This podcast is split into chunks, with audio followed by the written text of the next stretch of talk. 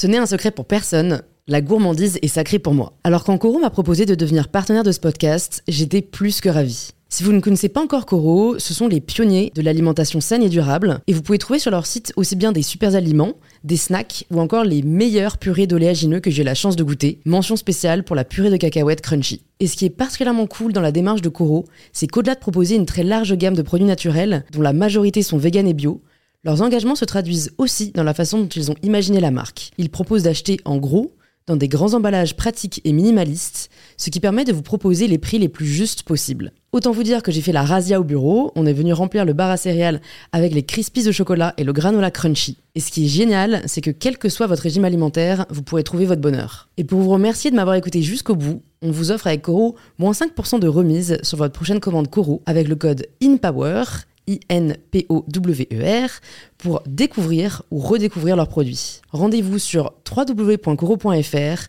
et surtout, régalez-vous.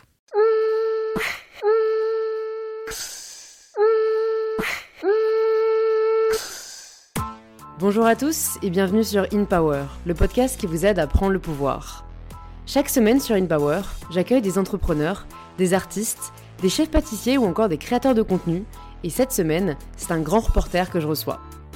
Vous avez peut-être déjà vu passer ces vidéos sur YouTube ou pour le média Brut, à la rencontre de trafiquants de drogue au Mexique, au cœur de l'État islamique en Syrie, ou encore au Yémen pour mettre la lumière sur la famine qui touche la population, Charles Villa s'est donné pour mission de nous révéler l'invisible.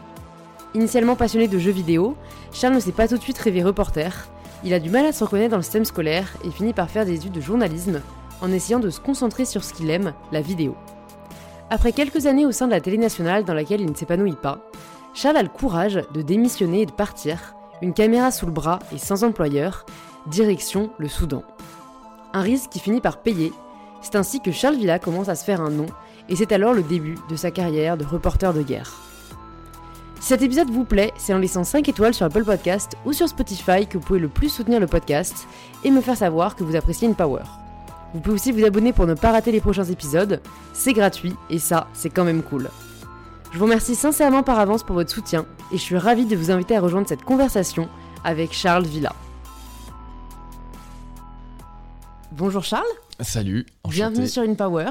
Merci beaucoup de m'avoir invité. Ravi de te recevoir, ravi de, de, bah, de, te rencontrer aussi parce qu'on ne se connaît pas encore. Et je pense que les personnes qui nous écoutent ont sûrement entendu parler de toi, euh, mais ma première question, c'est toujours de laisser les invités se présenter de la façon dont ils le souhaitent. Ok. Et eh ben, en gros, moi, je suis euh, grand reporter pour euh, le média Brut et la plateforme de streaming Brutix. et donc, je réalise des documentaires pour, pour Brut et Brutix. Et ça m'amène à voyager énormément parce que je suis spécialisé un peu sur, sur le grand reportage, particulièrement les zones de conflit et les crises humanitaires. Donc euh, voilà, je, me déplace euh, énormément chaque année. Euh, et, les endroits où je me rends le plus, c'est souvent en Afrique subsaharienne et au Moyen-Orient. Mm. Voilà. J'ai vu ta vidéo le jour où j'ai su que je, serais, que je deviendrais grand reporter. Ouais. Pour peut-être les personnes qui l'ont pas vu, est-ce que tu peux revenir un peu sur ce moment où tu t'es dit, ok, c'est ça que je veux faire de ma vie? Bah écoute, c'est au cours de cette mission, en gros, c'est un peu ce que j'explique dans la vidéo, c'est que j'ai couvert euh, la famine et la guerre civile au Soudan du Sud en 2016. Et, euh, et j'étais dans un hôpital où euh, il y avait énormément de victimes de cette guerre. Donc ça allait de blessés par balle aux blessés au couteau, avec des centaines de milliers de familles déplacées parce qu'elles fuyaient les régions où il y avait les conflits. Euh, et, c'était des gens qui, du coup, se retrouvaient du jour au lendemain sans rien, sans nourriture, et euh, à vivre dans des conditions extrêmement précaires, dans des tentes sous 40 degrés. Et donc, il y avait aussi énormément de maladies infectieuses, euh, comme le choléra, le paludisme, et aussi beaucoup de cas de malnutrition aiguë sévère. Donc, c'est la forme de malnutrition la plus grave, c'est-à-dire c'est c'est ce que les gens ont déjà dû voir en photo, c'est des enfants qui sont extrêmement maigres, euh, qui ont la peau sur les os, etc. Euh, et, moi, je suis allé au cœur de, cette maladie en, suivant plusieurs enfants pendant plusieurs jours euh, sur place pour raconter ce qui se passait. Et j'en ai suivi un en particulier qui s'appelait Mariek et qui est décédé devant ma caméra, malheureusement. Et c'est quelque chose qui m'a énormément marqué en tant que reporter. Et je sais que, euh, c'est ce que j'explique un peu dans la vidéo, mais après, euh, après ce, tournage, euh, j'ai compris l'importance de ce que je faisais, l'impact que ça pouvait avoir sur les gens et sur peut-être ces endroits-là.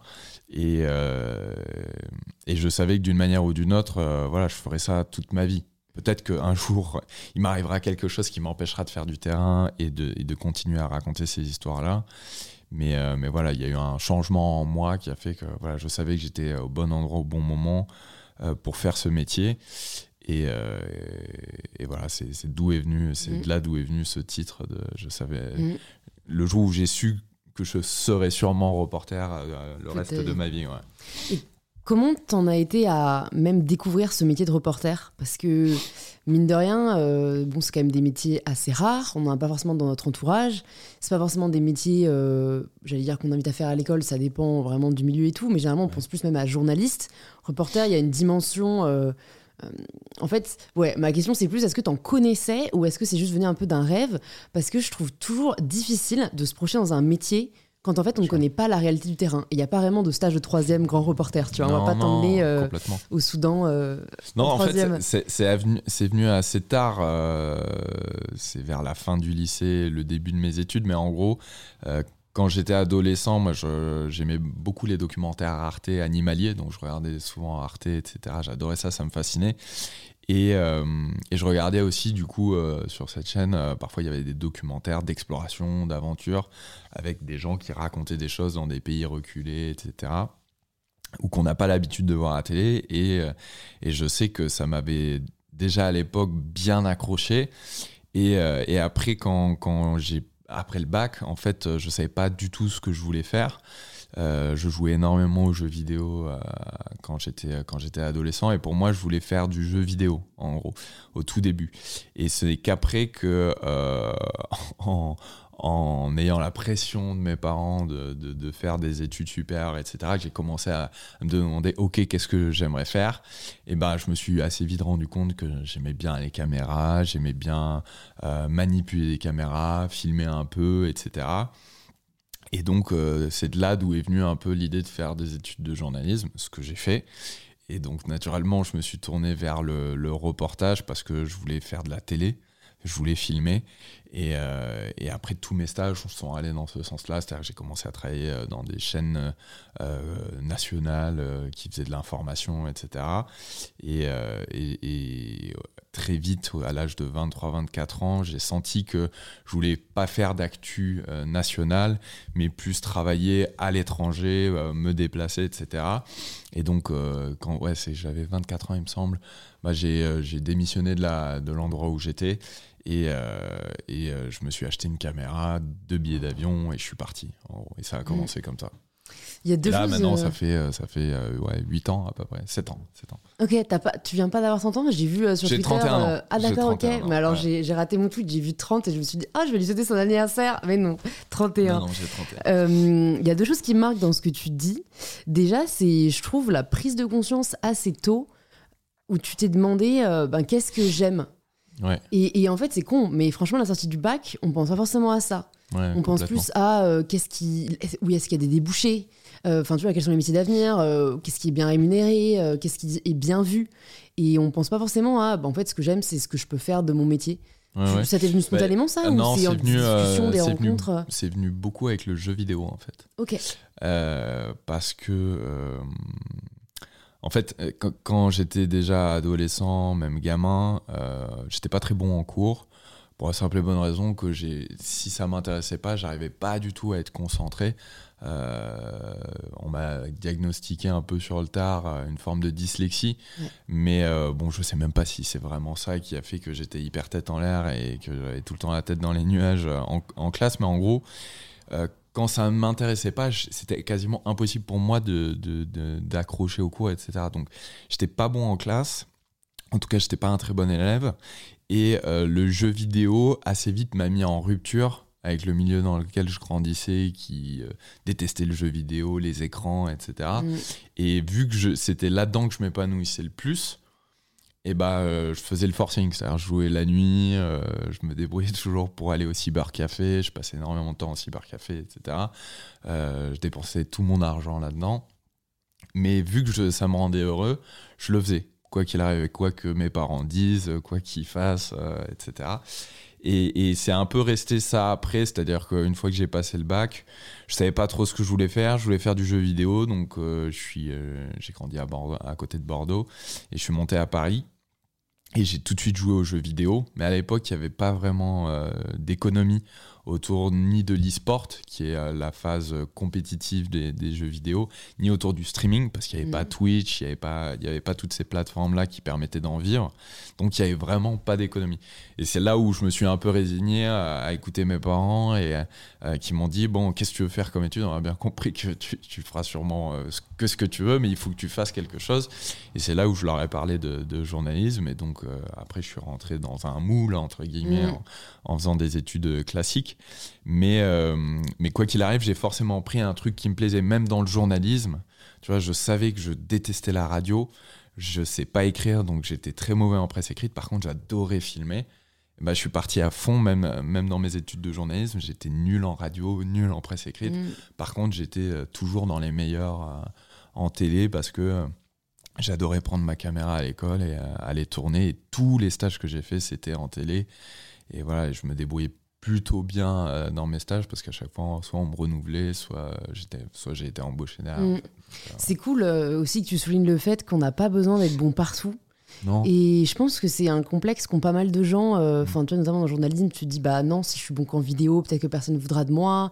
Ou enfin, même moi, tu vois, l'inverse de toi, qui suis plus écriture ou radio, et où parfois je vais me comparer à des gens qui filment super bien ou qui montent super bien, tu vois, et je vais me dire, mais pourquoi moi je suis pas capable tu vois il y a un côté un peu euh, d'échec alors qu'en fait c'est normal tu vois on peut pas être bon partout.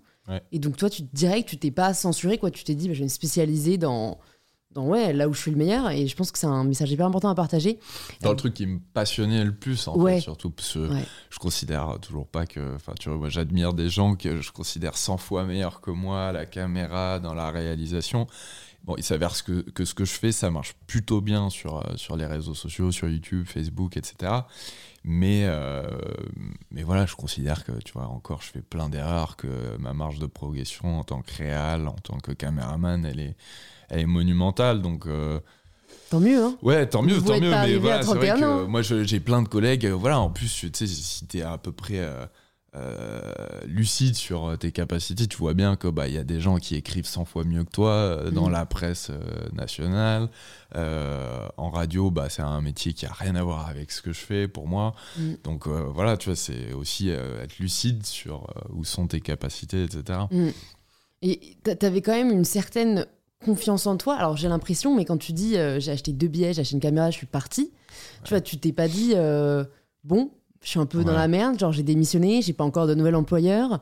T'avais cette confiance dans le fait que si tu pouvais aller là-bas, ramener des bonnes images, tu trouverais un acheteur entre guillemets. je sais pas si c'est comme ça que Non, non, j'étais pas sûr, j'étais pas sûr, mais un peu comme euh, tout ce que je te décris depuis le début, c'est que en gros. Euh, euh, moi, j'ai commencé du coup dans une chaîne nationale euh, euh, de la télévision hertzienne, etc. Je faisais beaucoup d'actualités autour de la politique, etc. Mhm. donc, ce qu'on appelle du hard news. Et, et, ça me plaisait pas du tout. Et c'est pas pour ça que j'avais fait ce métier-là.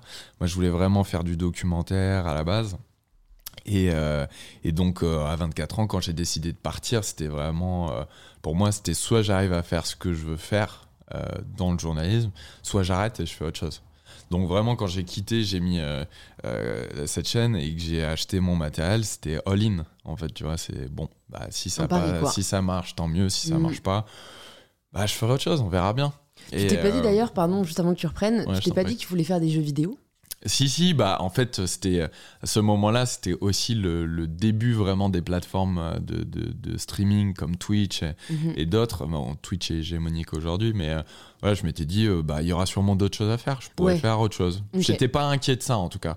Mais euh, après, ça me faisait peur quand même, parce que j'aimais ce que je faisais, j'aime filmer, etc. Mais, mais j'en pouvais plus, en fait, du, du news français. Mm ça me ça me dégoûtait cette manière de ouais ça me ça me nourrissait pas. Et puis c'était un peu à l'époque des, des, attentats etc et j'aimais pas cette manière de faire de l'information. Donc euh, mm. donc voilà c'était pour moi c'était qui tout double. Et euh, bon il s'avère que quand je suis parti j'ai réussi à être à, à, un endroit où les autres n'étaient pas. Et euh, et derrière en rentrant j'ai réussi à vendre assez facilement mes mes images à une boîte de production qui travaillait pour Arte et France 5.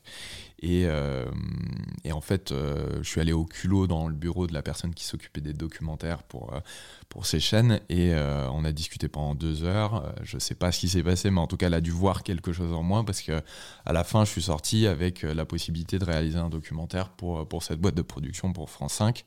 Et ça a commencé comme ça, en gros. Et après, mmh. pendant trois ans, trois ans et demi, j'ai fait j'ai fait des documentaires partout dans le monde pour Arte et France 5. Et ensuite, euh, j'ai intégré Brut pour mm. devenir euh, grand reporter sur les réseaux sociaux pour, euh, pour ce mm. média. Alors, plusieurs questions que je te pose aussi par rapport à ça. Déjà, alors je voulais pas forcément commencer par ça, mais là, en t'entendant parler, je me le dis, puis pour avoir vu quand même pas mal de tes vidéos, tu te sens pas trop seul quand tu pars comme ça. Ah, je euh, préfère. Ah, tu préfères, ok. Non, mais je, comprends aussi, hein. au moins, t'as personne, entre guillemets, pour euh, te vercher sur quoi faire. Mais c'est vrai que là, euh, de ce qui revient, tu vois, des vidéos quand même que tu montes, même si t'as toujours des points de contact sur place, que voilà, parfois tu pars avec une petite team et tout, je me dis, ouais, c'est quand même. alors, déjà, on en, revient, on en reparlera aussi, mais que tu vis quand même des moments difficiles. Ouais. Ouais, il y a pas un moment, ça t'a pesé, quoi, ce côté. Euh, alors déjà, moi, je suis quelqu'un d'assez euh, solitaire. Mhm. Euh, en réalité, j'aime bien, j'aime bien être seul. J'aime bien me, me, plonger seul, être en immersion dans les endroits où je vais. Et c'est vrai que quand tu es plusieurs ou que tu es une équipe ou même que tu es deux, tu vas avoir tendance à passer beaucoup de moments avec la personne avec qui tu es parti. Donc souvent dans les formats classiques du journalisme, ça va être un caméraman ou un rédacteur ou un preneur de son qui parle ta langue. Et donc, du coup, tu es moins avec les gens sur place, je mm. trouve. Déjà parce que tu as un point de contact qui est ton référentiel culturel. Et si tu n'arrives pas à communiquer avec les autres, et eh bah, tu peux communiquer avec cette personne. Donc, il s'avère que tu vas passer beaucoup de temps avec cette personne-là. Moi, quand je suis euh, seul, euh, bah, j'ai pas le choix en fait. Je suis obligé de passer du temps avec les gens sur le terrain, à essayer de comprendre leur vie, leur culture, etc. Et je suis en immersion à 100% avec eux. Donc euh, ça, c'est un point qui est hyper important. Et le deuxième point qui est très important pour moi, c'est que je me connais. Je me connais très bien et je sais euh, comment me gérer. Euh, je sais quand est-ce qu'il il y a du danger, quelle réaction je dois avoir face à quelqu'un qui est violent.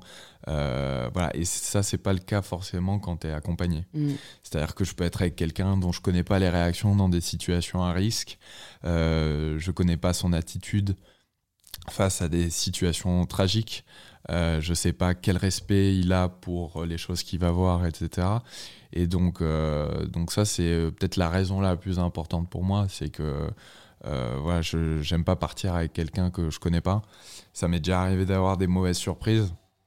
Donc aujourd'hui, c'est vrai que je me fais confiance à moi-même. Mhm. Et, et j'assure ma propre sécurité aussi, tu vois. S'il y a une situation de stress, de, de, de risque, je sais ce que je dois faire pour me protéger. Euh, et si je dois m'occuper de quelqu'un en plus, euh, ça, ça, peut compliquer énormément euh, mm. la situation. Non, c'est sûr. Franchement, c'est vrai que c'est la sécurité avant tout dans les zones de tu C'est vrai que déjà, se prendre en charge soi, c'est pas facile. Alors quelqu'un d'autre, ça l'est encore plus.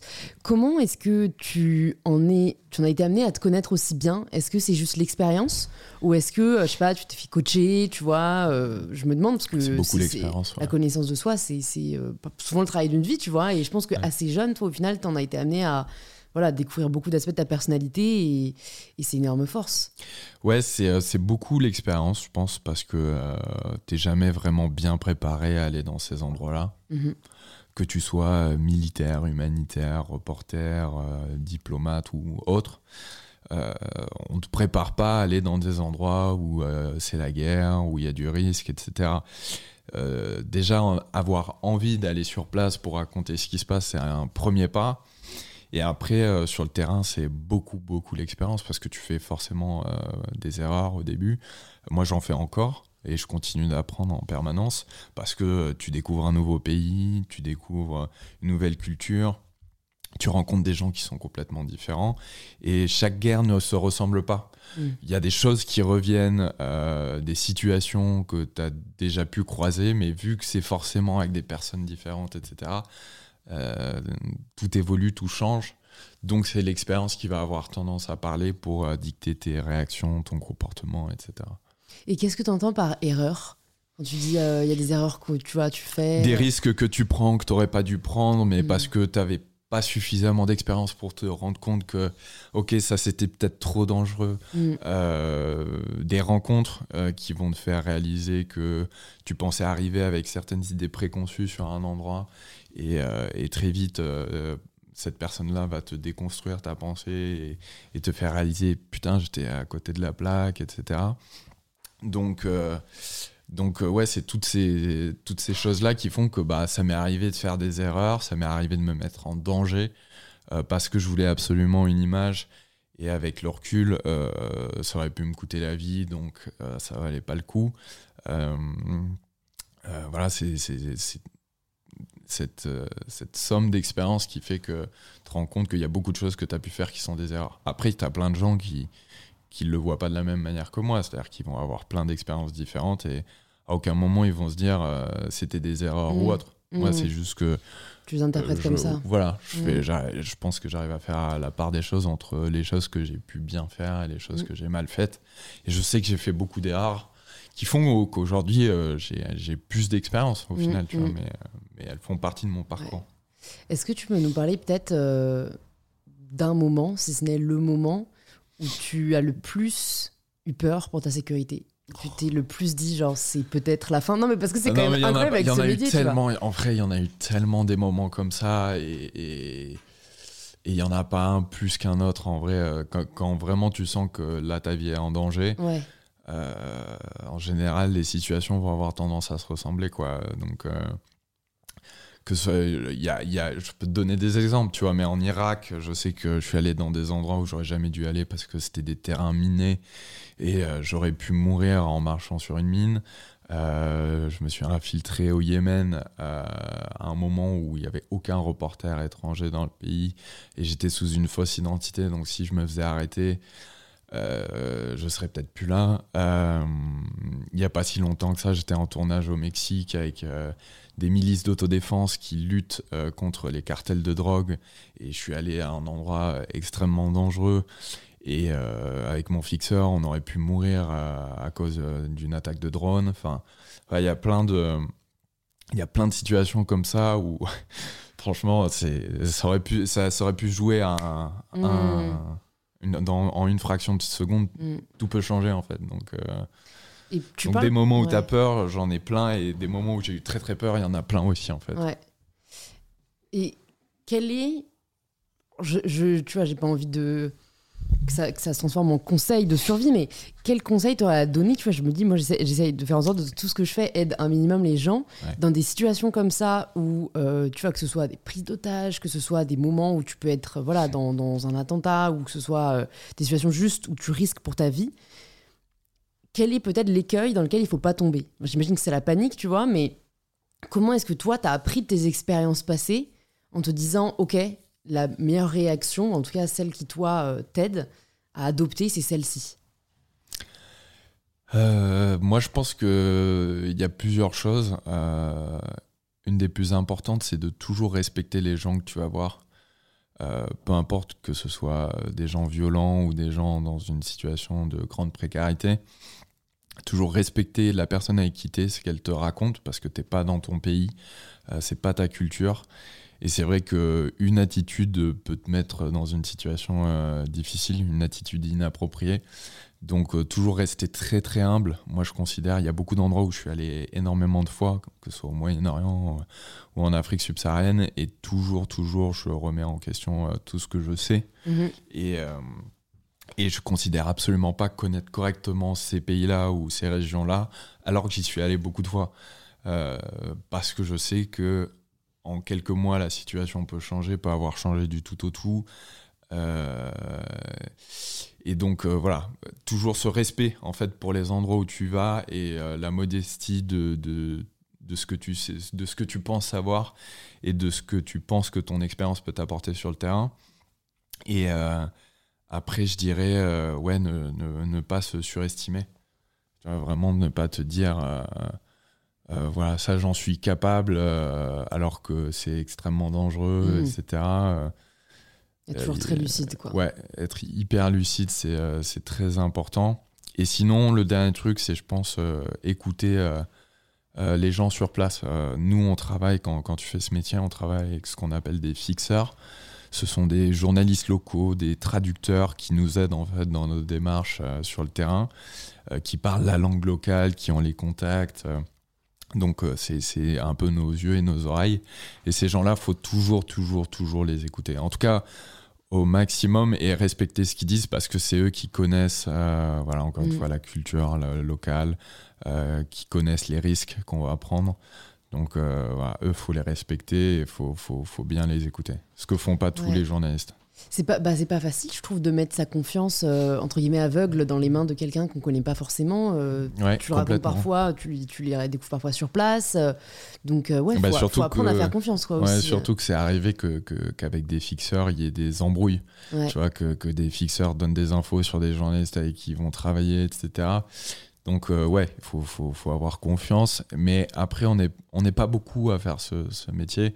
Et c'est vrai que euh, on, a tendance à tous travailler un peu avec les mêmes personnes dans les, dans les mêmes zones parce que euh, voilà, il faut qu'on ait une confiance absolue en, en, ces vous les recommander ou euh, Donc là, le fixeur, c'est typique un travail de préparation que tu as avant un reportage. Je voulais qu'on parle un peu de cette phase de préparation parce que mine en plus, tu en fais quand même beaucoup. Là, tu nous le dis, tu es à Paris, mais tu vas repartir.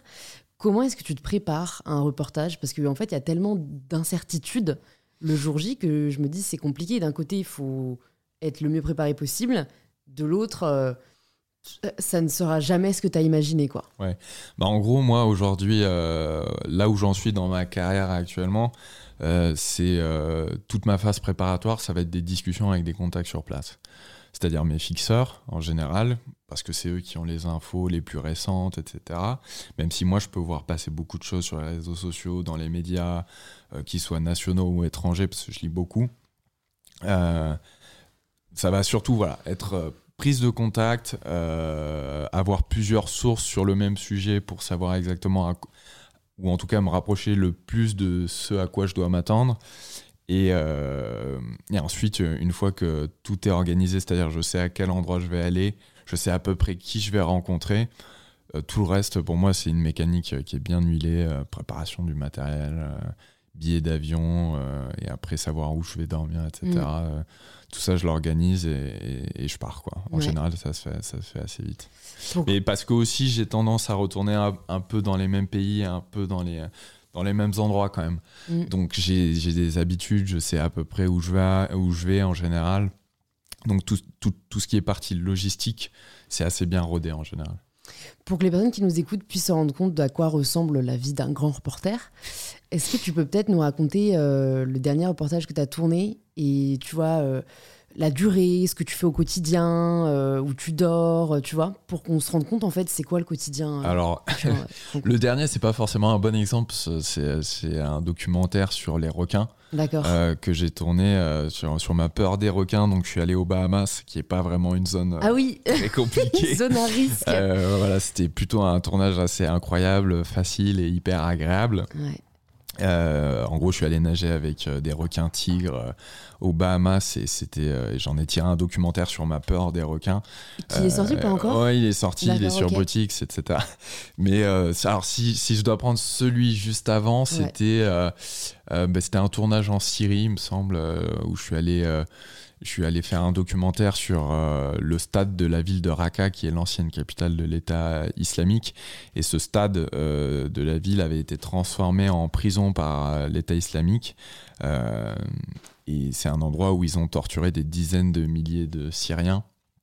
Et, de personnes. Et donc, je suis allé là-bas pour faire le témoignage d'un survivant qui a accepté de me raconter ce qu'il a vécu.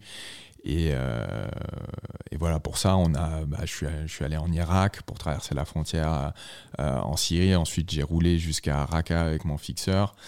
Et après, on était dans une maison euh, délabrée pour dormir sur place, mais qui, qui, en savait était sécurisée parce qu'il y a encore beaucoup, beaucoup de personnes qui sont affiliées à l'État islamique à Raqqa. Euh, et, après, ça a été euh, trois jours de tournage dans le stade euh, avec, avec les équipes de la ville et, les forces spéciales kurdes qui nous ont ouvert les portes de cet endroit. Mais voilà, c'était dix jours de, travail avant, de, mhm. avant de rentrer en France. Ok. Non, ça doit être en effet hyper, hyper intense et c'est, on voit l'importance quand même de, connaître sur place ou d'avoir des, des parce que tout le monde peut pas avoir les forces spéciales kurdes qui sont là en backup entre guillemets. Non, c'est beaucoup de contacts, c'est, du réseau.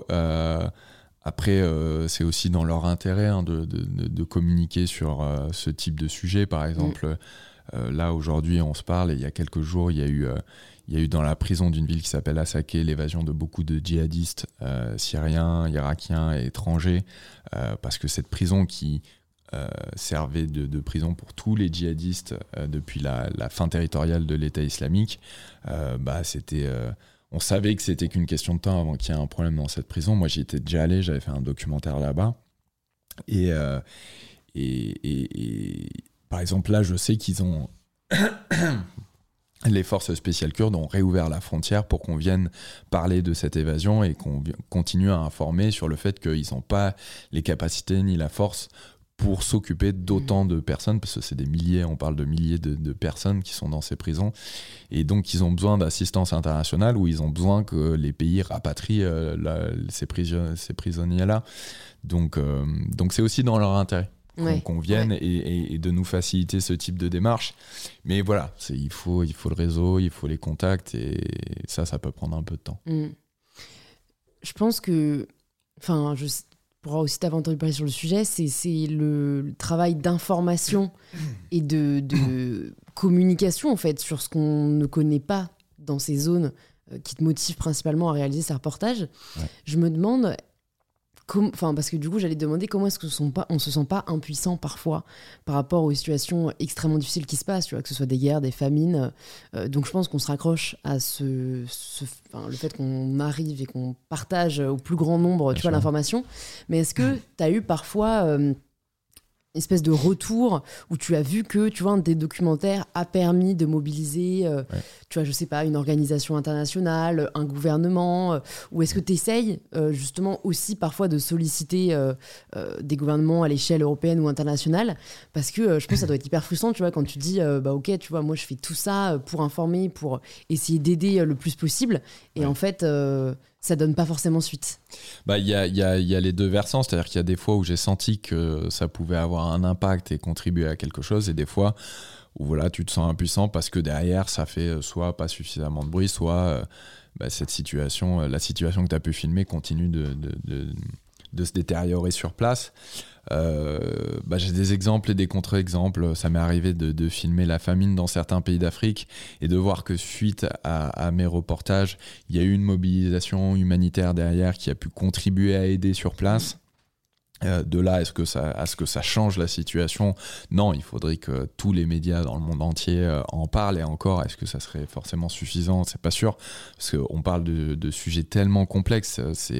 La plupart des endroits où je filme sont des zones de guerre, des, zones de conflit avec des, des problématiques extrêmement compliquées. Il faudrait des changements systémiques profonds dans ces pays-là pour que la situation évolue. Donc euh, voilà, après ça, ça m'est arrivé euh, notamment euh, au Tchad d'arriver à avoir un impact sur l'aide humanitaire. Euh, là, mon documentaire sur les requins m'a permis de mettre en avant la problématique de la vente des ailerons de requins et son commerce dans l'Union européenne. Et je sais qu'on est beaucoup, beaucoup de journalistes à avoir partagé l'initiative européenne qui vise à faire interdire ce, commerce d'ailerons de requins. Et, euh, c'est le dernier jour pour signer la pétition. Comme le podcast sort demain, je le place. Euh, voilà. Euh, bah, je crois que c'est, aujourd'hui. Et donc, du coup, après cette initiative, peut-être qu'elle va être soumise à la Commission européenne et peut-être qu'à terme, on arrivera à faire interdire le commerce d'ailerons de requins. Donc, voilà, il y a plein de moments où, où je suis rentré avec des images tragiques et je, je sais que ça n'a pas eu euh, enfin, ça n'a pas arrêté la guerre sur mm. place. Mm. Après, tu as quand même énormément de sens derrière, c'est-à-dire que toutes les personnes qui ont témoigné, qui, qui ont pris le risque ou qui ont le courage de te raconter ce qu'ils vivent dans ces endroits-là, pour moi, ça sert aussi de, de document. Euh, tu vois, à, vie disponible en ligne sur Internet, une, comme une forme de preuve, de témoignage. Et je sais qu'il y a certaines choses que j'ai pu filmer, notamment euh, en République démocratique du Congo, avec des, des, chefs de groupes armés qui utilisaient des enfants soldats. Euh, je sais que ça, c'est des choses, si un jour ces personnes-là sont jugées, euh, mes images pourront être utilisées contre mm. elles. Donc, euh, donc voilà, est-ce que à l'instant T, tu as un impact C'est difficilement quantifiable. Après, est-ce que avec le temps, dans l'histoire, mm. il y en aura? Je pense que oui, le journalisme qu'on a en France a, a très régulièrement beaucoup d'impact. Ouais, tu racontes l'histoire en fait. c'est vrai que c'est pas juste une histoire, pas juste une histoire de relations internationales euh, ou de géopolitique quoi. C'est aussi dans le long terme. Euh, euh c'est vrai que c'est assez fou quoi de te dire peut-être dans je sais pas, tu as 30 ans les gens étudieront à l'école euh, certains de tes reportages plutôt que nous les livres d'histoire qu'on avait avec des photos de guerre. Maintenant on a la chance d'avoir la vidéo. Ouais et puis surtout ça nous permettra de dire vous ne pourrez pas dire que vous ne saviez pas. Tu vois il y a plein de moments de situations où euh, des reportages que j'ai pu faire sur les réseaux sociaux ont clairement amené la lumière sur une zone de conflit que tu vois que très peu dans, dans les gros médias traditionnels français. Il y, a, il y, a, beaucoup de reporters qui sont dans des endroits reculés, mais qui vont avoir tendance à diffuser sur des chaînes qui sont moins regardées que, mhm. que, les plus grandes. Euh, je pense à Arte, France 5, France 24, euh, ce genre de chaînes. mais quand, quand, ça part sur les réseaux sociaux, je sais que d'un coup, euh, bam, tu mets la lumière sur, sur un endroit et si c'est partagé, si les gens s'emparent de cette information, clairement du jour au lendemain, il y a une zone de conflit qui peut être euh, dans l'actualité ou une thématique que tu n'as pas l'habitude de mm. voir dans les médias traditionnels qui se retrouve au cœur de l'actualité. Et ça, c'est la, la force euh, du journalisme sur les réseaux sociaux. Est-ce que tu penses que les gros médias n'en parlent pas pour des raisons géopolitiques ou pour des raisons de, de sécurité? Je me demande, tu vois, est-ce que est-ce que c'est une histoire d'intérêt Non, pas forcément, parce que non, non, je pense pas, euh, parce que, enfin, il y a aussi des manières d'en parler. Je pense qu'un un, sujet au 13h euh, du journal de TF1 ou France 2 de 1 minute 30 ou euh, une, une, brève, enfin, tu vois, ça suffit pas. Pour, pour mettre la lumière sur, sur une zone de conflit ou sur ce qui se passe dans une zone de conflit. Après, il faut savoir qu'en réalité, quand même, en France, on a beaucoup de chance parce que euh, le, journaliste français est présent quasiment partout dans le monde. Moi, j'ai des collègues qui sont dans toutes les zones de conflit. On est beaucoup de reporters à, mettre la lumière sur ces endroits-là. Est-ce que c'est juste, euh, c'est juste qu'après, c'est pas forcément les médias les plus euh, regardés? J'en sais rien, mais je, je pense pas que ça soit. Non, c'est pas pour des histoires euh, géopolitiques. Il y a la hiérarchie de l'information qui font que bah, les, les grandes messes du, du, JT vont avoir tendance à traiter beaucoup, beaucoup l'actu euh, nationale.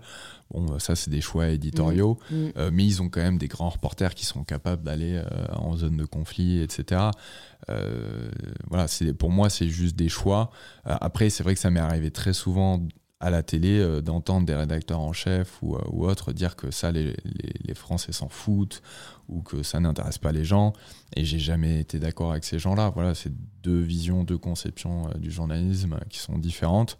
Moi, je sais que mettre la lumière sur les endroits dans lesquels je me rends souvent ça a un lien avec ce qui se passe chez nous parce que il y a plein de pays dans lesquels la France a un intérêt donc euh, nous, notre manière de consommer, euh, euh, notre manière de voter a aussi un impact dans, ces endroits-là. Donc, mm. donc voilà, pour moi, il y a beaucoup de situations.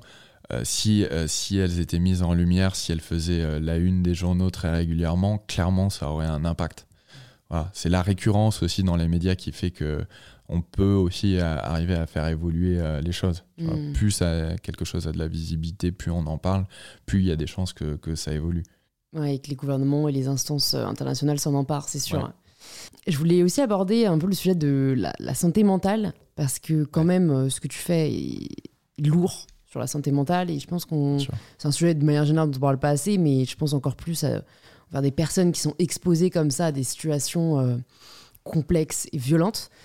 J'imagine qu'au début, euh, ça doit être particulièrement difficile et peut-être qu'après, on sait comment se préserver. Mais voilà, comment tu gères cet aspect-là, toi, pour ne pas sortir complètement déprimé euh, après avoir filmé la guerre, après avoir filmé des famines C'est hyper complexe, quoi, je trouve. Ouais, ouais, ça l'est. Bah, c'est vrai que tu, tu, peux traverser des phases difficiles. Moi, ça m'est arrivé après plusieurs reportages de, de rentrée et de mettre longtemps avant d'arriver à être à nouveau moi-même euh, à Paris, en France, etc. Euh, je sais que moi, je, vois un psy et ça m'a fait beaucoup de bien de, voir un psy à certains moments de ma vie. Euh, donc c'est important d'être vigilant dès que justement tu, sens que tu peux rentrer dans un état dépressif. Après, je pense qu'on a beaucoup de chance dans le journalisme parce qu'on parle beaucoup de ce qu'on fait. Donc il y a du sens, il y a de la pédagogie derrière. Et, je sais que ça me fait beaucoup de bien, moi, d'en parler sur les réseaux sociaux de ce que j'ai pu voir, de faire des montages de ce que j'ai pu filmer. C'est très, euh, voilà, c'est très thérapeutique, mm. euh, je pense. Et, euh, et après, tu peux aussi avoir des, des, des, gros problèmes de santé comme, comme euh, le stress post-traumatique. Ça, ça arrive à, certaines personnes qui ont, qui ont vécu des traumas ou qui ont assisté à des, des, des choses traumatisantes sur le terrain. Euh, j'ai réalisé un documentaire sur le stress post-traumatique, donc je sais en analyser les symptômes, je sais voir à quel moment ça pourrait, ça pourrait se produire. Euh, donc moi je suis vigilant par rapport à ça, j'ai jamais eu de stress post-traumatique, mais je sais que ça peut m'arriver même dans 20, 30 ans, il y a des choses qui peuvent remonter euh, mm. beaucoup plus tard. Donc euh, voilà, faut, faut être vigilant à tout ça. Euh, et, et, effectivement, pour beaucoup de gens euh, qui, qui, font, qui sont dans ces endroits-là, mais qui font pas forcément le même métier, je pense aux humanitaires, aux militaires, etc., très souvent, la, la problématique du stress post-traumatique revient. Et c'est clairement quelque chose auquel il faut être hyper vigilant, parce qu'il y a des gens qui, qui, en meurent, en fait, de, de, cette maladie, qui se suicident, etc. Donc, ouais, c'est un, un, vrai problème de mm. santé publique. Et c'est hyper important. Enfin, je trouve que c'est très éclairant ce que tu dis sur le sens, parce que je pense qu'il y a Enfin, on voit de plus en plus de personnes faire des, des burn-out, tu vois, des épuisements, et je pense qu'il y a une vraie réalité, euh, dans tous les cas, parfois de surcharge de travail, ou de, voilà, de, dans ton cas, tu vois, d'exposition vraiment euh, trop violente. Mais c'est vrai que ça a été euh, étudié qu'en fait, c'est surtout les personnes qui n'ont pas vraiment le sens, qui ne savent pas vraiment pourquoi ils le font, ou qui ont une perte de sens de pourquoi ils le font, euh, qui se retrouvent dans ces situations-là et qu'en fait, euh, bon, moi je suis un peu dans ma phase euh, du pouvoir du cerveau, hein, donc les personnes qui écoutent le podcast ça rendent compte, mais je trouve ça fou à quel point en fait, quand, quand le cerveau sait pourquoi il le fait, il peut, entre guillemets, être plus endurant ou en tout cas ne pas le vivre comme une situation drainante, violente, ou tu vois, de, savoir qu'il y a un, un, sens supérieur ou une cause supérieure, encore une fois, toute proportion gardée, Bien sûr peut te permettre vraiment de, de ouais, d'endurer, de, de, travailler euh, aussi, tu vois, de manière aussi importante que tu le fais ou que d'autres personnes le font. Donc, euh, je pense que c'est une question vraiment importante à se poser, qu'on se pose pas forcément assez dans, dans le cadre du travail, quoi. Ouais, complètement. Bah, moi, je sais que c'est le sens, c'est un moteur dans tout ce que je fais. Euh, c'est ça qui, qui, me pousse aussi à, à continuer à, à, faire autant de choses parce que je me déplace vraiment souvent. Il y a, c'est, plusieurs mois dans l'année où je suis pas en France, etc. Mm. Parce que je suis en, je suis en, reportage, etc. Et je prends quasiment pas de vacances. Et je sais que ça, ça serait, enfin, c'est physiquement impossible si derrière j'avais pas un, vrai truc qui me pousse. Et je sais que le, le sens, c'est peut-être le, le, truc le plus important pour moi. En tout cas, ça fait, ça a du sens et ça énormément d'importance à mes yeux mm. ce que je fais. Enfin tu vois c'est c'est le système de valeurs en fait ouais hein. beaucoup. Tu le nourris vachement au quotidien euh, exactement ce que tu fais. Ouais mais je sais que enfin comme comme euh, comme beaucoup de gens euh, je pense notamment à ceux qui font de l'humanitaire c'est moi je sais que ça me fait beaucoup de bien de faire ce métier là de cette manière là de raconter ces histoires là ça va dans, un peu dans les deux sens. Ça, mm. ça me fait beaucoup de bien aussi de, de, de faire ça. Et je sais que si je devais faire autre chose dans ce métier, euh, je l'aurais quitté depuis longtemps. Hmm. Donc, euh, donc voilà, j'ai de la chance d'avoir trouvé euh, exactement ce que je voulais faire dans le journalisme. J'ai le privilège absolu d'avoir carte blanche et de faire ce que je veux chez Brut et, et Brutix. en plus d'être entouré par des, des, gens formidables dans cette boîte. Donc, donc voilà, je, suis, je me considère comme, comme privilégié, mais, mais voilà, clairement, le, sens, mm, c'est mm. un de mes moteurs principaux aujourd'hui. Si tu pouvais choisir, euh, sûrement que tu le fais déjà, mais euh, trois reportages que tu aimerais faire dans les années à venir, est-ce qu'il y a des, des sujets que tu n'as pas encore couverts que tu aimerais couvrir? Est-ce qu'il y a des zones que, où tu n'es pas encore allé que tu aimerais, euh, aimerais aller ou des endroits où tu aimerais retourner que tu peux nous partager? Écoute, il y, en a plein, évidemment. Après, euh, les, zones où je travaille, c'est les zones quasiment où j'ai toujours voulu euh, bosser. Euh, je sais qu'aujourd'hui, j'aimerais faire plus de documentaires autour de, des problématiques environnementales parce que vraiment, j'ai, ça fait 6 à 7 ans que je travaille quasiment exclusivement sur les problématiques de crise humanitaire et de zones de conflit. Et j'aimerais diversifier un peu ce que je fais. Clairement, après, est-ce que j'ai des zones, des endroits? Pas, particulièrement. pour le moment, enfin, je sais qu'il y a des documentaires, par exemple les requins, ça faisait très longtemps que je voulais, je voulais le faire, travailler sur ma peur des requins pour ensuite aussi expliquer que c'est des animaux qui jouent un rôle central dans les écosystèmes sous-marins et qu'il faut impérativement les protéger pour protéger nos océans et donc la vie sur Terre. donc ça, je l'ai fait et sûrement qu'il y a d'autres choses à développer autour des requins et ça sera peut-être l'occasion de faire d'autres documentaires sur les, sur les mondes sous-marins. Euh, je suis passionné par les grands singes, j'ai déjà fait beaucoup de choses euh, autour de plusieurs espèces de, grands singes comme les bonobos, les chimpanzés et les gorilles. Euh, j'ai jamais travaillé sur les orangs-outans, donc ça c'est... les babouins? Et babouins. Alors, moi, c'est vraiment les grands singes. Donc, les grands singes, non, ils font ah, pas partie des grands singes. Il y a quatre, quatre espèces euh, de primates qui font partie des, grands singes. C'est euh, les bonobos, les chimpanzés, les gorilles et les orang-outans. Et c'est quasiment ceux qui sont le plus euh, en, danger aujourd'hui d'extinction, etc. Donc, c'est surtout sur, eux que je, veux travailler parce que je suis passionné par, mm. par, les grands singes depuis que je suis tout petit. Et surtout parce que je considère, c'était un primatologue qui m'avait dit cette phrase et qui m'avait beaucoup, beaucoup marqué. Si on n'est pas capable de protéger euh, les animaux qui nous ressemblent le plus, nos plus proches cousins, c'est impossible qu'on arrive à protéger euh, le reste de la nature. Et je trouve ça tellement vrai. Ouais, que, euh, ouais, J'ai parlé des babouins parce que moi, dans le cadre de la rédaction de mon livre, j'ai où je déconstruis beaucoup les inégalités de genre et donc je montre que c'est une construction sociale et pas une construction euh, enfin que c'est pas naturel quoi et donc en fait les babouins c'est vraiment fascinant euh, donc ils sont quand même très proches en termes de gènes euh, je crois que c'est 99% de gènes communs qu'on a avec les babouins où en fait là-bas les babouins les plus respectés et les plus virils sont ceux qui sont les plus altruistes d'accord et donc en fait, euh, c'est hyper. Euh, enfin, j'ai trouvé ça assez parlant de voir la différence aussi de construction qu'on avait pu placer en fait euh, sur la virilité et le respect, tu vois, dans nos sociétés vs les babouins. Donc D'accord. Voilà, je place comparaison intéressante, j'avoue.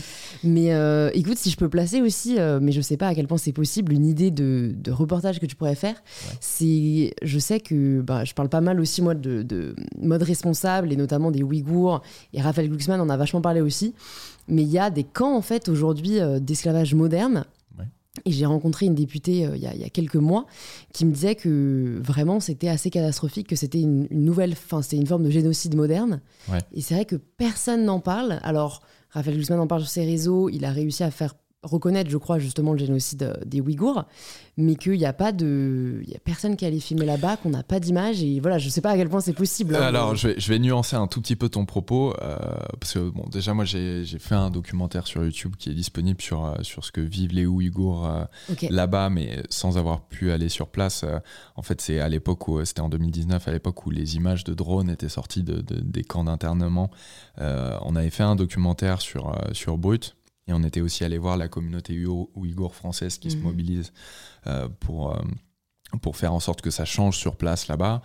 Euh, et là, très récemment, on a sorti un documentaire sur, sur YouTube sur une jeune ouïghour dont le papa est, dans des camps d'internement en Chine et, et qui vit en Turquie et, qui se bat pour essayer de faire bouger les choses. Mais en fait, c'est très compliqué. Après, si on en parle, crois-moi que c'est aussi parce que médiatiquement on en parle. Justement, c'est peut-être pas parce que c'est dans les, c'est pas dans les grands dans les grandes messes des, des JT de TF1 mais il y a beaucoup de journalistes qui en parlent beaucoup de médias qui en parlent mm.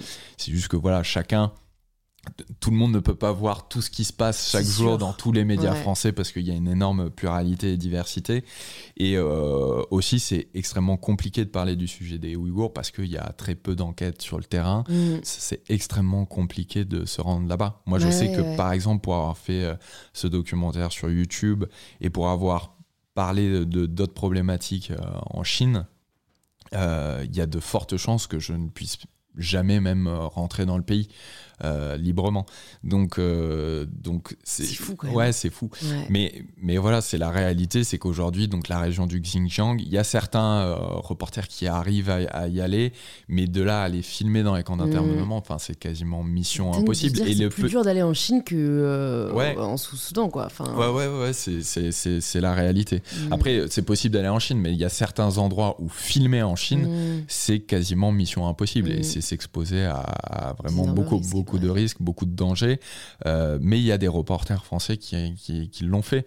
Euh, je pense à Sylvain Louvet euh, qui a eu le, prix Albert Londres justement pour un documentaire sur Arte, je crois que c'était en 2020, où il y a toute une partie du documentaire qui parle de, la surveillance organisée et qui parle de la surveillance sur les Ouïghours du, du régime chinois. C'est passionnant et, pour ça il est allé sur place. Donc voilà, il y, y, a des reporters étrangers qui ont réussi aussi, mais c'est juste qu'il faut se rendre compte que c'est extrêmement, extrêmement difficile. Mais si c'est possible mm. euh, et que vous en entendez parler, dans la majorité des cas, c'est sûrement parce qu'un reporter en parle ou un lanceur d'alerte qui a été en contact avec un reporter. Voilà, c'est. Il y a, y a, beaucoup de journalistes qui. Enfin, tu vois, je connais très peu d'endroits aujourd'hui dans le monde où grâce à Internet et les lanceurs d'alerte et les journalistes, t'entends pas parler d'une problématique grave. C'est vraiment c'est vrai. C'est vrai, c'est la puissance des réseaux sociaux. Il y a toujours même sur place des personnes qui peuvent. Euh, bon, même si, euh, enfin, moi parfois je dois passer, notamment par rapport à la Russie, quoi. Des trucs. Euh, c'est quoi ce que j'ai c'est extrêmement compliqué. C'est que là, je crois qu'ils forcent des détenus à violer des détenus, d'autres détenus, pour ensuite utiliser ces vidéos en chantage pour leur faire admettre euh, des choses et tout. Euh, mais bon, bah, voilà, tu vas pas être dans la prison. Bah, c'est voilà, c'est déjà le fait de le savoir, c'est assez dingue. Quoi, le fait de le savoir, ça euh. veut dire que je pense que voilà, il y a des prisonniers ou des des des des, des administrateurs de de enfin ou des comment on appelle ça les, les, gardiens ou des gardiens de prison qui en ont parlé et, soit des lanceurs d'alerte, soit des personnes qui ensuite en ont parlé à des médias. Enfin, tu vois, le fait que ça soit dehors, je pense que ça, il y a un moment ou un autre, on a, as dû lire un article ou voir quelque chose passer qui a mm. été repris par, par un journaliste. Mais, euh, mais typiquement, euh, voilà, pénétrer dans une prison euh, en Russie, c'est déjà extrêmement compliqué de pénétrer dans les prisons françaises. En fait, tu vois. Donc donc voilà, tout ça, c'est toujours une histoire d'accès souvent. c'est euh, mais sinon, il euh, n'y a pas de sujet que, que, des reporters ne traitent pas. En général, c'est parce que soit tu, tu, tu n'y as pas accès, soit parce qu'il y a des pressions aussi, ça, ça arrive, hein, mais je suis d'accord. Mais en général, euh, par exemple, avec Internet, il y a l'effet stressant. Tu vois, si tu essaies de censurer un, un, sujet ou autre, en général, c'est son pouvoir de diffusion sur Internet est mmh. démultiplié grâce à ça. Donc, La Corée du Nord, tu y es déjà allé? Non, la Corée du Nord, je suis jamais allé.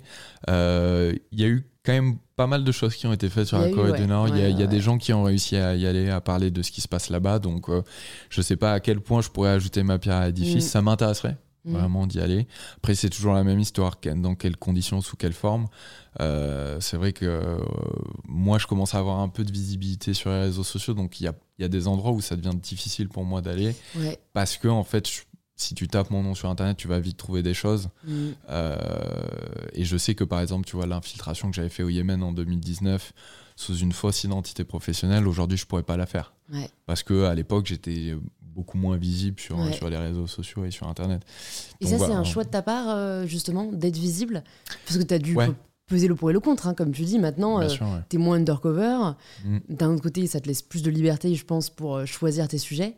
Ça a été quoi un peu ta réflexion bah, En fait, euh, en fait, on parle d'incarnation, c'est-à-dire d'être visible à l'image et d'utiliser mon nom euh, euh, pour être visible à, l'image. Ça, c'est venu parce que en, se lançant sur YouTube, c'est vraiment une plateforme de créateurs. Les gens, ils aiment suivre des créateurs, des personnalités, des, des personnes. Et j'ai fait ce choix-là parce que avant tout, ça me permettait de démultiplier les audiences sur les sujets euh, que je traite. Et moi, mon objectif, c'est toujours de, de, pouvoir toucher le plus de monde possible, en fait. Euh, je pense que c'est vraiment c'est l'essence du journalisme, c'est de d'essayer d'arriver à toucher le plus de monde possible. Et c'est vrai que quand je travaillais à la télé, euh, je faisais des documentaires qui n'étaient pas incarnés. J'aimais beaucoup ça. Moi, je viens vraiment de l'école mmh. du documentaire. Mais mais voilà, le fait que ça soit regardé par très peu de gens, que euh, à l'époque il n'y avait pas beaucoup de, de replay, etc. Dès que j'ai eu la possibilité déjà de commencer à travailler sur les réseaux sociaux, euh, j'ai sauté euh, sur l'occasion parce que je voulais que tout ce que je fasse puisse rester en ligne à vie et que ça soit accessible pour tout le monde en permanence. Et, et après, l'incarnation a été surtout pour moi un outil pour démultiplier la visibilité de, de, ce que je faisais avant tout. Et aussi parce que je pense que quand tu incarnes de la bonne manière, tu peux, être, euh, tu peux vraiment être un, pont entre les gens que tu filmes et les gens qui vont regarder ton contenu. Il y a plein de situations dans lesquelles je me suis retrouvé où je pense que parce que je me filmais en étant blanc dans cet endroit, euh, notamment, tu vois, un bon exemple, c'est euh, les mines de coltan en République démocratique du Congo. Je suis allé à plusieurs dizaines de mètres de profondeur dans ces mines pour euh, euh, montrer le travail des gens qui récoltent les minerais qu'on retrouve dans certains de nos objets électroniques. Si j'avais donné la caméra à un mineur qui a l'habitude de faire ça tous les jours, un Congolais, euh, ça n'aurait pas eu du tout, du tout le même impact et, ça n'aurait pas été perçu par les gens de la même manière. Le fait que ça soit quelqu'un qui leur ressemble, je pense, et qui a les réactions de, de quelqu'un qui vit ça pour la première fois, ça change tout. Mhm. Euh, je pense, plus, ouais, voilà. Mhm. Je pense que c'était important que, que, que, je le fasse, que je descende moi-même dans cette mine, plutôt que de, de, même de laisser prendre le risque qu'avec ma caméra, cette personne puisse avoir euh, puisse se retrouver en danger. Donc, euh, donc voilà, je pense qu'on est c'est une bonne manière d'emmener les gens dans ces endroits-là et et pas, et pas que les mettre à distance avec le sujet. Je, je pense qu'il y a certains moments, et j'ai eu beaucoup de commentaires en ce sens-là, c'est que j'arrive à les emmener avec moi, tu vois, d'une certaine manière, parce que mhm. qu'il y a cette proximité, du, cette manière un peu organique de filmer euh, en selfie, etc., euh, qui fait que les, les gens euh, ouais, arrivent à venir mm, avec moi mm, un peu. D'une certaine manière. Hyper intéressant. Bon, je pourrais continuer longtemps, mais j'ai quelques petites dernières questions pour toi. Ouais. Déjà, euh, bon, c'est une phrase euh, qu'on pose souvent aux femmes, mais euh, je vais te la poser, parce qu'en plus, je pense qu'elle a vocation à s'adresser à tout le monde. C'est la question de l'équilibre vie pro-vie perso. Euh, dans ton cas, bon, c'est comme tu dis, tu prends rarement des vacances, tu es très souvent en déplacement. Euh, tu, tu, voilà, ça fait des années que tu fais ça. Est-ce que tu te dis que tu veux continuer à ce rythme-là pendant des années, que voilà, c'est ton calling de vie? Et moi, je trouve ça important aussi de montrer qu'il n'y a pas un seul schéma euh, à, à, glorifier. Voilà, est-ce que tu te dis au contraire que ça commence à devenir pesant? Enfin, j'imagine que tu t'es déjà posé la question, quoi. Ouais, c'est bah, c'est une question qui revient assez souvent, on va pas se mentir. Euh, tout le monde fait euh, des choix perso, c'est-à-dire que je connais plein de grands reporters qui n'ont pas du tout le même rythme de vie que moi, qui ont une vie de famille, qui ont des enfants, etc. Euh, moi, c'est vrai que pour le moment, je me vois pas ralentir pour, pour plein de raisons différentes, je pense euh, une des plus importantes, c'est que c'est à nouveau le sens. Tu vois, j'ai la chance aujourd'hui de travailler pour le plus gros média européen sur Internet. Donc j'ai l'impression d'avoir une, une, forme de responsabilité, tu vois, de, de mettre en avant les, les, sujets sur lesquels je travaille dans ce média en particulier.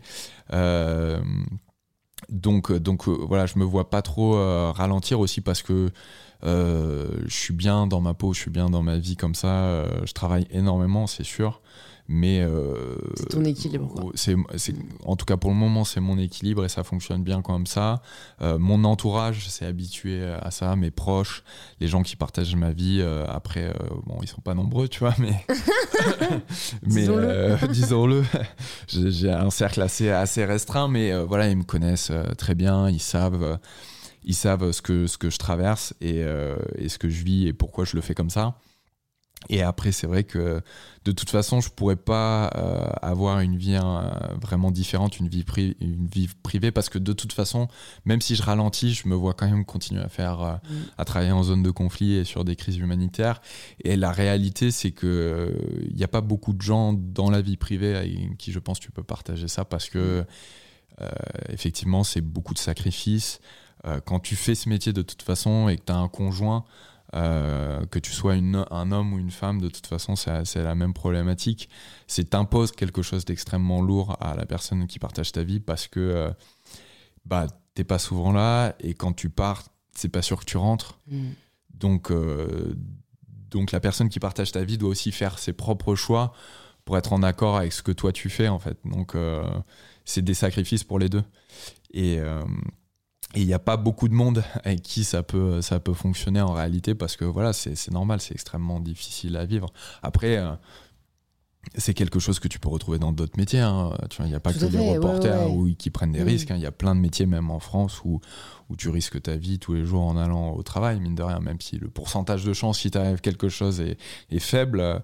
Euh, c'est pas le seul métier à risque, mais c'est vrai que euh, en plus, ouais, toi, tu as quand tu te rends dans ces endroits, euh, en plus énormément, quoi. Donc, voilà. donc t'es pas souvent là, et en plus, voilà, il a c'est stressant parce que voilà, moi, ça m'est arrivé de, de, de, partir deux, trois semaines dans un pays et de pas pouvoir donner de nouvelles alors que je suis vraiment sur une zone, une zone, une zone de conflit, pas loin de la ligne de front. Et c'est extrêmement oppressant pour la personne avec qui euh, tu partages ta vie, tu vois. Donc, euh, donc voilà, faut, faut être conscient de tout ça. Ouais. Ok, bah merci de ta transparence. J'ai deux dernières questions pour toi. Euh, si jamais tu pouvais nous conseiller une ressource, que ce soit un livre, un documentaire, un film, Oh qui t'a ouais, qui t'a touché, que dur, tu ça. aimerais recommander aux personnes qui nous écoutent, ce serait quoi? T'as le droit de prendre le temps de Ah, réfléchir. Un documentaire, non, non, non, il y en a tellement que je pourrais recommander. euh. Après, moi, je lis pas beaucoup en vrai, donc euh, je, je me sentirais très mal placé de recommander un livre, euh, ni même un podcast du coup. In Power. pas, ouais, in Power, mais parce que du A coup, priori, ils écoutent déjà. a priori, ils écoutent déjà, mais je- j'écoute pas beaucoup de podcasts ni la radio. Euh, un documentaire, c'est compliqué parce qu'il y en a tellement qui sont forts, qui sont importants. Tu sais, Euh, ça peut être genre un des premiers que t'as vu, qui t'a fait voir euh, le monde sous un autre angle. Ça, c'est pas forcément ton préféré, tu vois. hein. C'est juste un qui t'a marqué, où tu te dis. euh, Trop, je te jure. Ah ouais, ok. Non, mais il y en a tellement. Puis sinon, on a l'option où tu m'envoies un message après, je le mettrai dans les barres de. Ouais, ou alors, ou alors, franchement, abonnez-vous à Botix. Sur- Botix, c'est une plateforme où euh, on est focalisé sur la, la produ- production documentaire. Il y a des séries, des films évidemment, mais, euh, c'est vraiment un endroit où il y a un super beau catalogue documentaire avec plein de grands reportages, de documentaires d'enquête, de fond sur plein de thématiques euh, hyper intéressantes, hyper importantes. Et, euh, et c'est pour ça que je dis que c'est difficile de recommander un seul documentaire parce que toutes les problématiques, tu vois, quoi. même moi, sur tout ce que j'ai pu faire, euh, je j'arrive pas à en recommander un en particulier parce que toutes les thématiques que, que j'ai traitées, il n'y a pas d'échelle. Pour moi, elles sont toutes euh, autant importantes les unes que les autres, hein, que ce soit la famine au Tchad, les féminicides au Mexique. euh, Enfin, tu vois, il y y a- les Ouïghours en Chine. Enfin, il y a, y a plein, plein d'endroits où je suis allé, où la guerre au Yémen. Enfin, voilà. C'est impossible pour moi de, hiérarchiser.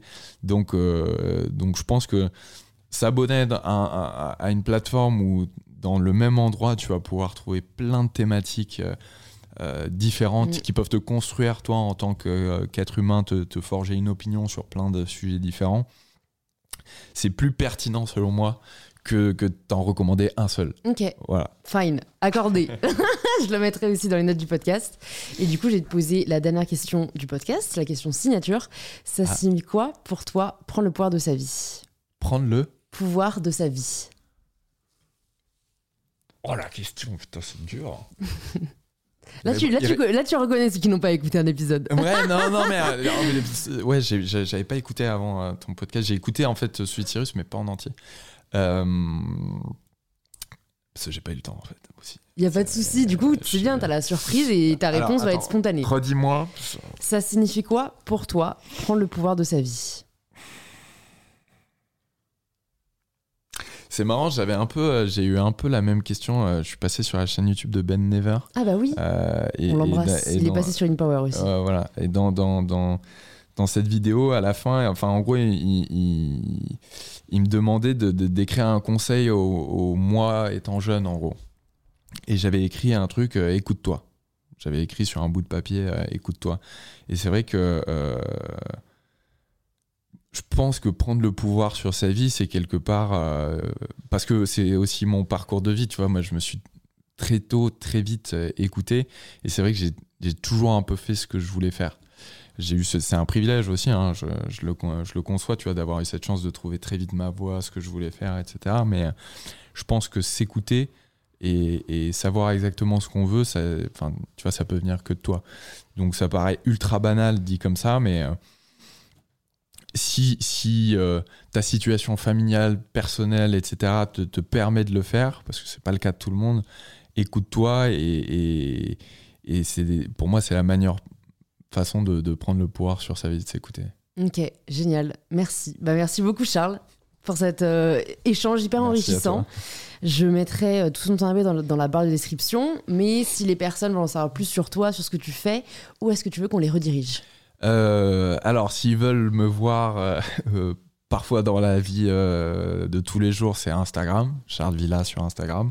Sinon, s'ils veulent voir ce que je peux faire, ce que mes productions, mes vidéos, ce que mes reportages, la plupart sont disponibles sur sur ma chaîne YouTube, Charles Villa sur YouTube, et sur celle de Brut aussi sur YouTube. Donc il faut s'abonner aux deux. Et sinon, il y a la plateforme de streaming Brutix où la plupart de mes gros documentaires, les longs formats, sont disponibles sur Brutix. Super. Donc je mettrai tout ça dans les notes et puis bah, j'espère à très vite. Merci beaucoup. Si vous entendez ce message, c'est que vous écouté l'épisode jusqu'au bout et pour cela je vous dis un grand merci. C'est peut-être que l'épisode vous a plu, inspiré ou touché, et si c'est le cas, ça nous fait toujours hyper plaisir de voir vos stories en train d'écouter le podcast. Vous pouvez nous taguer, charlesvilla et mybetterself, pour que l'on puisse le voir et interagir avec vous. Si vous souhaitez écouter d'autres épisodes inspirants, plus de 180 épisodes sont déjà disponibles sur InPower. Vous pouvez vous abonner directement au podcast sur l'application que vous êtes en train d'utiliser.